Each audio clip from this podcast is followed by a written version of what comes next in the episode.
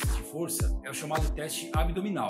Como o próprio nome indica, é um teste que mede a força da região abdominal, uma região importante. Ela preserva a área da coluna quando fortalecida, além de dar aí uma, uma aparência estética bastante interessante para pessoas que praticam o exercício físico. Então agora nós vamos ver como que esse teste abdominal é feito. E aí a partir disso eu já vou adiantar aí algumas instruções importantes. Primeira condição do teste abdominal é você colocar toda a sua coluna primeiramente no chão, se, se apoiar, né, colocá-la de uma forma confortável. A, a, ideia do teste abdominal é que você faça a maior quantidade de vezes possível durante o período de um minuto. Só que veja, é importante que faça a execução de forma correta. Não adianta fazer 500 vezes de forma equivocada. Então sempre da maneira completa, colocando as costas no chão, subindo até a altura que você consegue, desde que haja contração do abdômen. Durante um minuto.